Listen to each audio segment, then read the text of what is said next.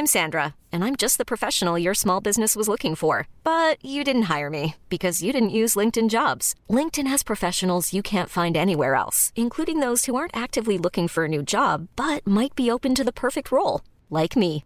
In a given month, over 70% of LinkedIn users don't visit other leading job sites. So if you're not looking on LinkedIn, you'll miss out on great candidates like Sandra. Start hiring professionals like a professional. Post your free job on linkedin.com/achieve slash achieve today.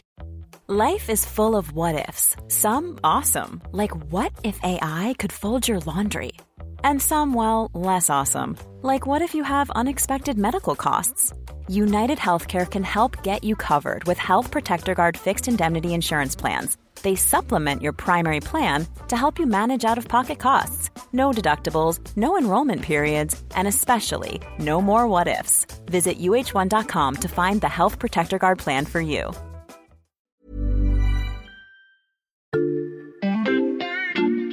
Bonjour, c'est Charlotte Baris. Il y a cinq ans, le mouvement des Gilets jaunes déferlait sur la France. À l'occasion de cet anniversaire, La Loupe vous propose une série de témoignages pour raconter comment la vie démocratique a été déstabilisée par cette mobilisation. À l'épreuve des Gilets jaunes, c'est une série réalisée par Jules Cros et produite avec Mathias Pengili et Léa Bertrand. Bonne écoute!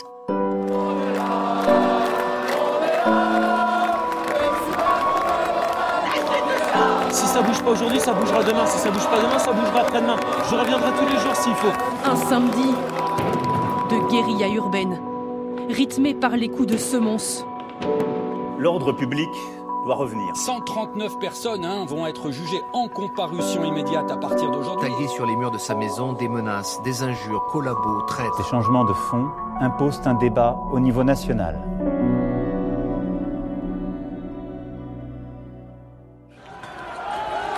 Il est à peine 10 heures quand plusieurs gilets jaunes s'approchent de l'Arc de Triomphe en plein Paris. Ce matin de décembre 2018, quelques manifestants chantent la Marseillaise alors que la situation se tend déjà le long des Champs-Élysées. Autour du monument, ils sont de plus en plus nombreux, entourés par les forces de l'ordre. Des manifestants commencent à arracher des pavés de la place de l'Étoile avant de les lancer sur les CRS qui répliquent avec charge et gaz lacrymogène. La confusion règne, certains tentent de protéger la tombe du soldat inconnu, quand d'autres taguent les pieds de l'Arc de Triomphe. En fin d'après-midi, on découvre l'ampleur des dégradations à l'intérieur du monument. Pendant des heures, des jours même, toutes ces images tournent en boucle sur les chaînes d'information en continu. Depuis le début de la mobilisation, les Gilets jaunes sont constamment en une de l'actualité. Les journalistes multiplient les directs lors des manifestations et les reportages dans toute la France, mais ils sont aussi critiqués, voire pris pour cible par les participants. Durant le mouvement des Gilets jaunes, c'est tout le rapport à la presse qui a été bouleversé. Alors après avoir découvert les témoignages d'un député En Marche fraîchement élu et d'un jeune magistrat, on poursuit avec une journaliste qui arrivait tout juste sur le terrain. Épisode 3, je suis là pour comprendre, pas pour donner mon avis.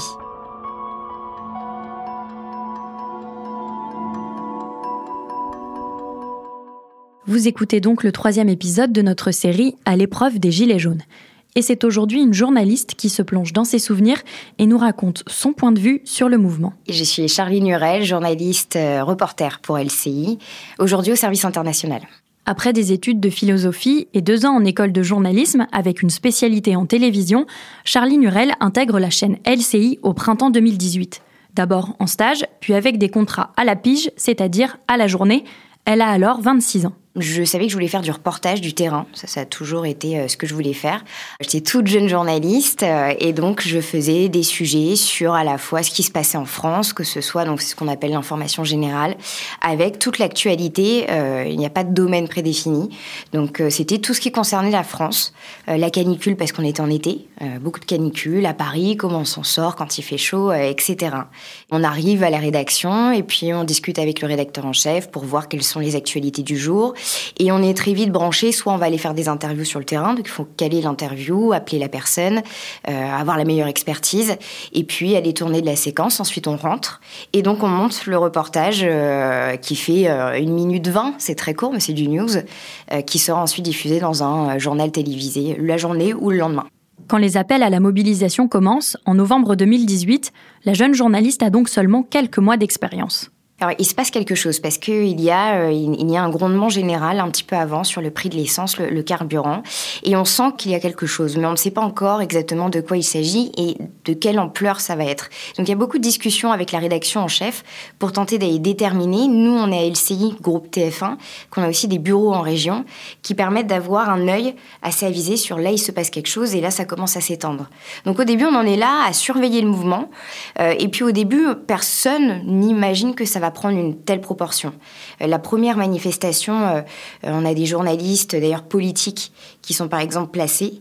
Au départ, moi, je suis, je commence à Paris. Je commence pas sur les premières. Euh, je suis encore en fait à la rédaction pour réceptionner les images, et je suis envoyée à un moment donné sur une manifestation à Paris parce qu'ils font un renfort. Et alors là, à aucun moment on aurait imaginé que ça tourne comme ça. C'est-à-dire que euh, moi, je pars avec, euh, avec une personne qui me dit on n'a pas besoin d'équipement de protection, par exemple. Et en fait, là, ça commence à partir euh, en live, quoi. Et, et donc, et donc, il faut faire avec. Et suite à cela, mes chefs me disent ça s'est très bien passé. Tu as suggéré une situation qui n'était pas forcément facile. Et là, à partir de ce moment-là, je vais partir sur les ronds-points, partout en France.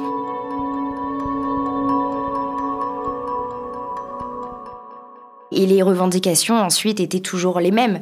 Euh, plus de, euh, de, démocratie participative, la sensation de ne pas être écouté et d'avoir deux classes sociales complètement différentes avec cette classe sociale qui ne se retrouvait plus, euh, qui était en colère de voir ce que pouvait devenir cette société, de, ne pas avoir sa place. Et je crois que quand ils entendaient dans certains médias, parfois par certains experts, que c'était des personnes qui manquaient de culture, je crois que c'était ça aussi, l'origine de leur mépris. Eux, ils voulaient juste pouvoir mettre de l'essence dans leur voiture initialement. Et ça, il fallait l'entendre. Dès les premières rencontres avec les Gilets jaunes, Charlie Nurel ressent une certaine méfiance envers les journalistes, notamment ceux, comme elle, des chaînes d'information en continu. On va se rendre à Rouen, euh, où on retrouve eh bien, Charline Hurel, qui est sur le rond-point des Vaches, c'est ainsi qu'il s'appelle, hein, ce, rond-point. C'est un des, lieux de contestation euh, des Gilets jaunes. Euh, quelle est la situation sur place Charline, est-ce qu'il y a du monde déjà? Quand j'arrive, déjà, je vois qu'on n'est pas les bienvenus. Euh, donc on y va doucement, on est reçu euh, avec un peu des, gros bras, mais ça se passe bien, c'est des discussions. Hein. Et là, la première chose que je me dis, c'est qu'il va falloir qu'on dialogue, il va falloir trouver la, bonne manière de dialoguer avec ces personnes-là. Parce que si eux me disent que, que je n'ai pas le droit d'être ici, je ne pourrais pas faire mon métier. Et ça se passe bien. In fine, ça se passe bien. Je vais vous raconter, ça joue sur pas grand-chose. Euh, sur, il s'appelle Fred. Euh, qui est un peu le leader du rond-point et qui a un logo de Marseille, de l'Olympique de Marseille. Et moi, je lui dis, j'ai dit, ah non, mais alors ça, par contre, c'est pas possible, c'est Paris Saint-Germain ici. Et en fait, on, dédramatise complètement tout et on se met à rire tous les deux.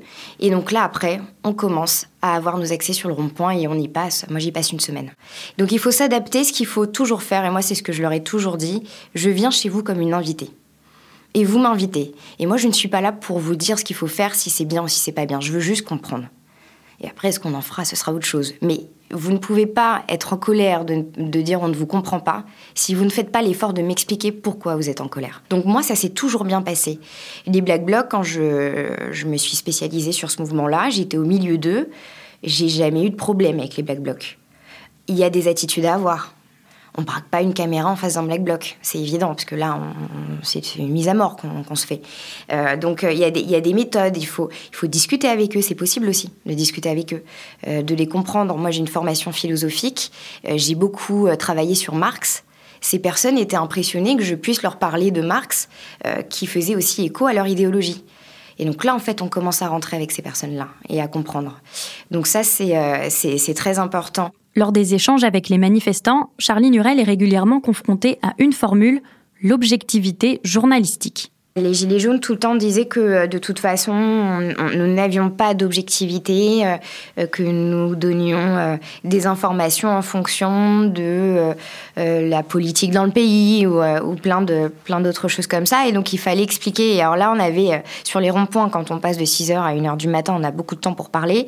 On, rentrait parfois dans des débats complètement philosophiques, philosophie de comptoir, mais, mais très intéressants, qui me disaient mais comment vous pouvez dire que vous êtes objectif journalistiquement parlant alors que vous êtes un être humain et que vous, vous pensez aussi je disais, mais très bonne question, très très bonne question. Alors comment je fais? Quelle distance je prends? Pourquoi? Comment, comment je vais aller vérifier mes sources?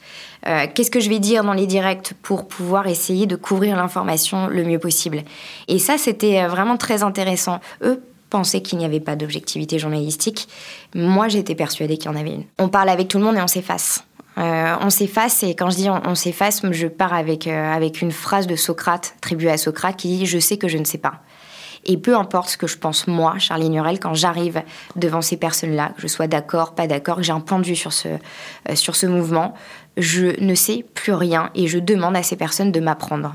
Et alors, Ensuite, on va dire, mais comment on le mesure derrière? Eh ben, on appelle aussi les autres acteurs de ce mouvement-là. On va appeler la classe politique. Et en fait, quand on va faire tout ça, il y a un moment donné, on va avoir un tel échantillon qu'on va se dire, mais en fait, je raconte tout.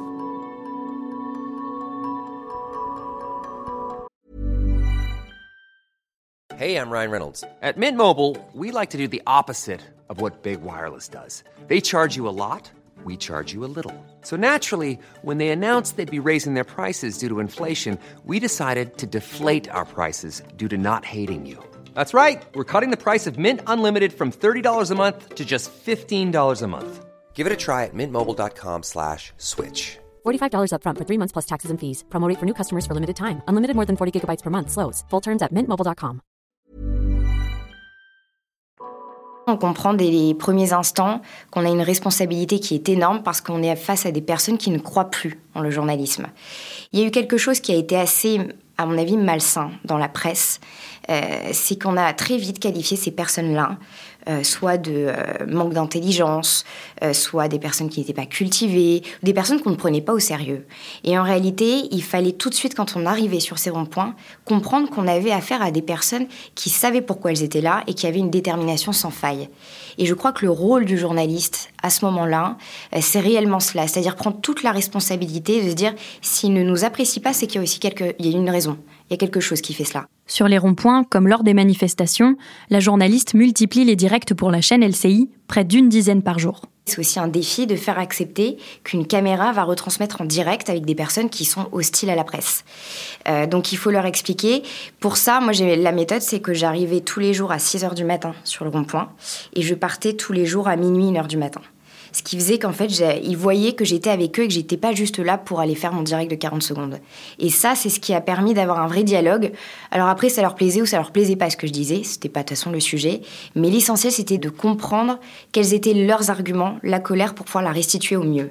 Et à partir de ce moment-là, on a pu dialoguer avec tout le monde. Mais face au risque de ce mouvement imprévisible, de nombreuses rédactions, dont LCI, décident de mettre en place des conditions particulières lors des reportages avec les Gilets jaunes. Il y a des règles de sécurité qui sont mises par la rédaction en chef. Euh, les directs, par exemple. Alors, euh, c'était la consigne directe radio, ce qu'on appelle, c'est-à-dire que le, journaliste reporter d'image, donc derrière la caméra, euh, fixe une image de, la manifestation, et le rédacteur, moi, qui parle au micro, je ne dois pas mettre devant la caméra, pour pas être identifié dans la manifestation, parce qu'il y avait certains manifestants qui venaient chercher, disant où est LCI, etc.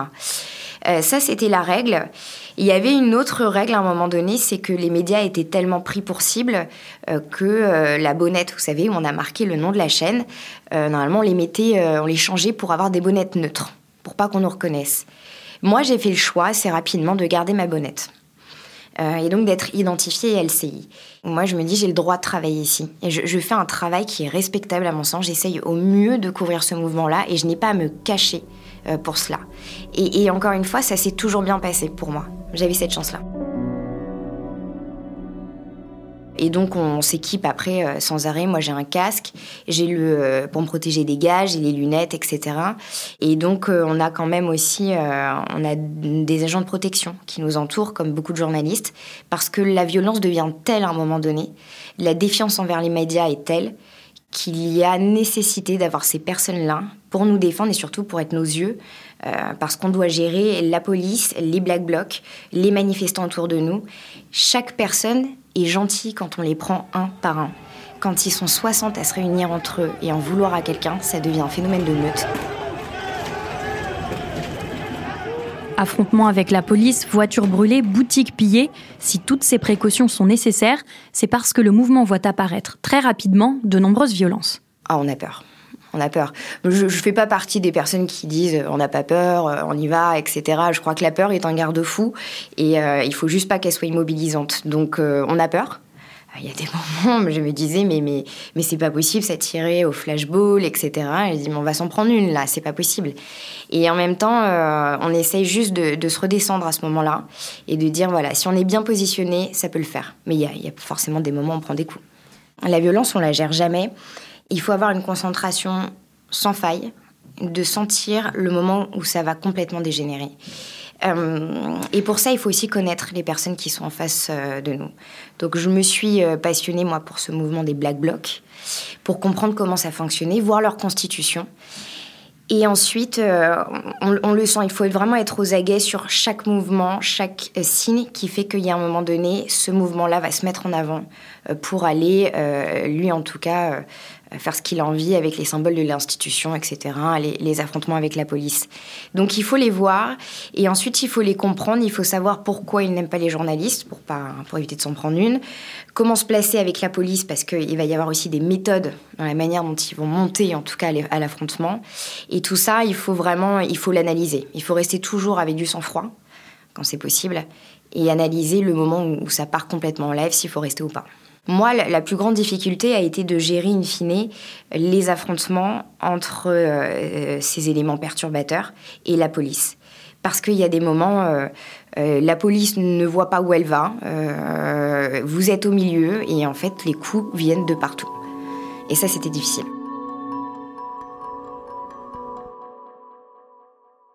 J'avais une situation à Reims. Euh, Charline Hurel, euh, qui est sur place. Euh, Charline, on a l'impression que ça se tend un peu. Qui partait normalement très bien. Et alors là, on s'est retrouvé pareil dans des affrontements absolument incroyables. Et, et j'ai mon JRI qui prend une balle de LBD dans le, dans le tibia. Donc on est placé.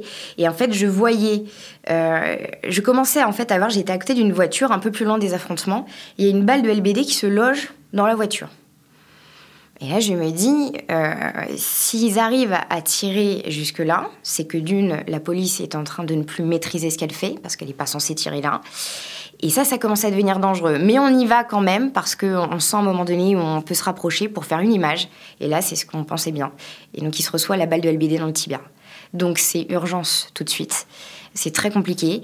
Toutes les chaînes, globalement, ont mis en place des reportages inside avec euh, un samedi avec la gendarmerie ou la police. Et ça, c'était assez important pour aller comprendre ce qu'ils subissaient et comment ils agissaient.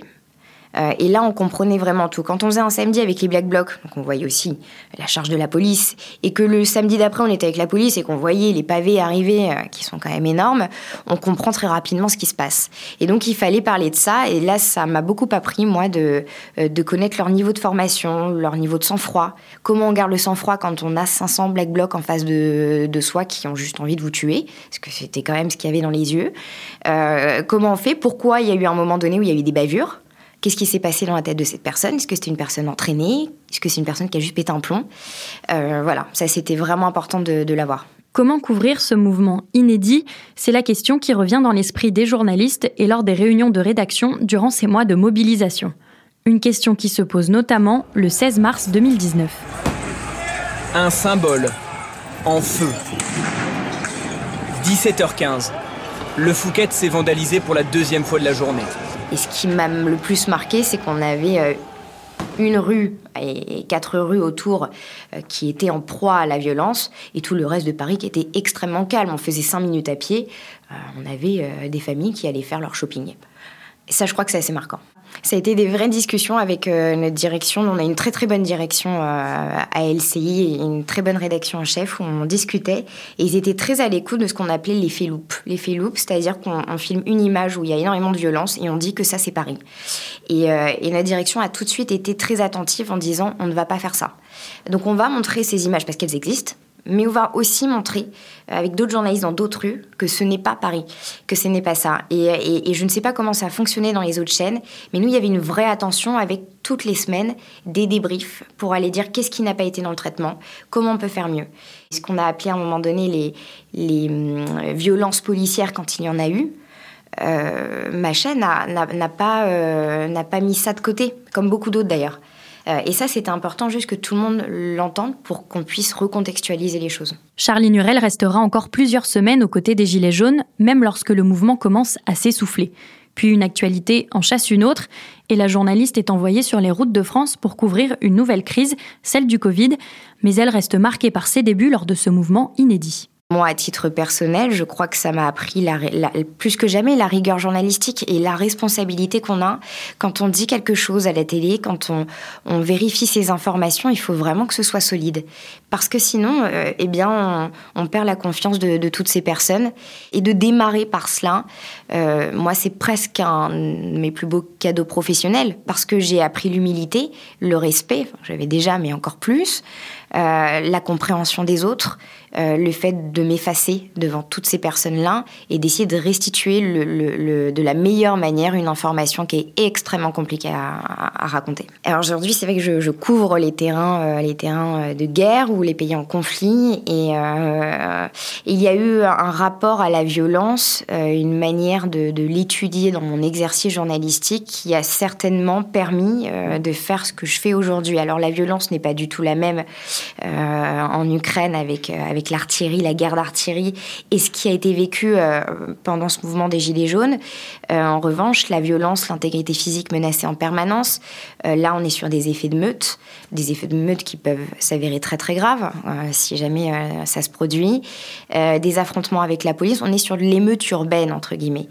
Et ça, mine de rien, ça vous forge. Ça vous forge pour ensuite aller sur euh, ces autres terrains où il va y avoir complètement autre chose qui va se jouer. Je savais en tout cas que je pouvais accepter une forme de violence, que je pouvais travailler dans cette forme de violence, que c'était pas sans risque pour moi, mais qu'en tout cas ça ne m'arrêtait pas à faire mon métier. Depuis des années, et quelle que soit l'actualité, la presse est régulièrement critiquée, une remise en question qui ne date pas des Gilets jaunes, mais que le mouvement a accentué d'après Charline Hurel. C'est sûr que ça a à la fois écorché la confiance euh, que des citoyens pouvaient avoir en la presse et en même temps je crois aussi que ça a poussé la presse à faire en sorte de renouer cette confiance. Un rapport aux médias euh, compliqué parce que la confiance n'est toujours pas complètement rattrapée aujourd'hui et par rapport à la société il y a une fracture à mon sens, qui s'est mise à ce moment-là.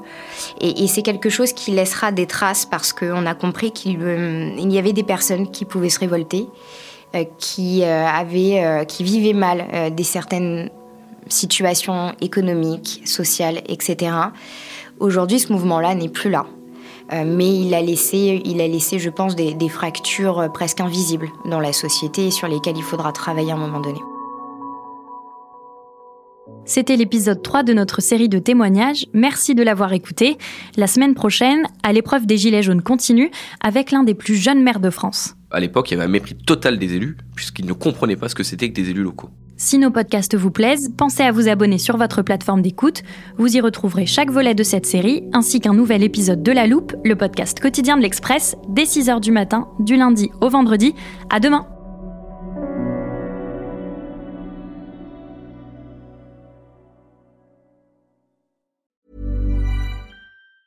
Even on a budget, quality is non-negotiable. That's why Quince is the place to score high-end essentials at 50 to 80% less than similar brands. Get your hands on buttery soft cashmere sweaters from just 60 bucks, Italian leather jackets, and so much more. And the best part about Quince, they exclusively partner with factories committed to safe, ethical, and responsible manufacturing. Elevate your style without the elevated price tag with Quince. Go to quince.com slash upgrade for free shipping and 365-day returns.